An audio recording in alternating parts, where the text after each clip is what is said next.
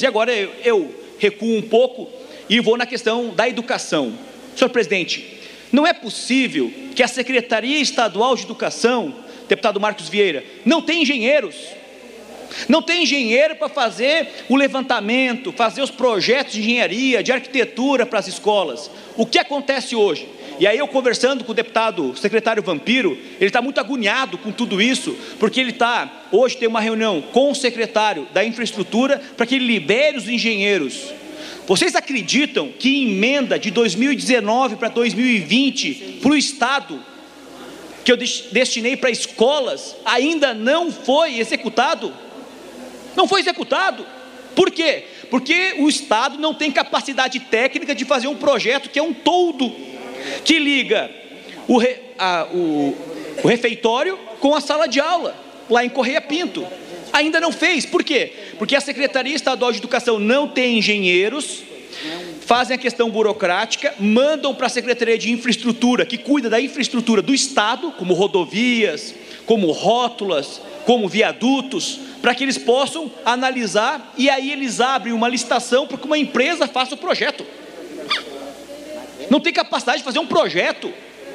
Eu tenho, deputado Lima, uma emenda também destinada para Bocaina do Sul. Um abraço para o povo de Bocaina, lá da escola Campos Sales, a diretora Sandra.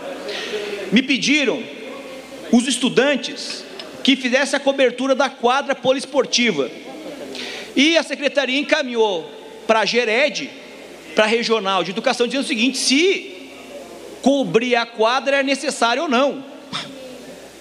Cobrir a quadra se era necessário ou não. Se as pessoas não conhecem o clima da região serrana, eu peço que, por favor, vão lá e conheçam a região serrana. É frio, é muito frio. Então, cobrir a quadra vai trazer o que? Mais salubridade, mais condições para os estudantes. E até agora não foi feito. Lá no mês 8, no mês 8 do ano passado, está travado ainda, porque foi solicitado se tinha interesse e se era emenda impositiva. O que, que é emenda impositiva? Diz: cumpra-se.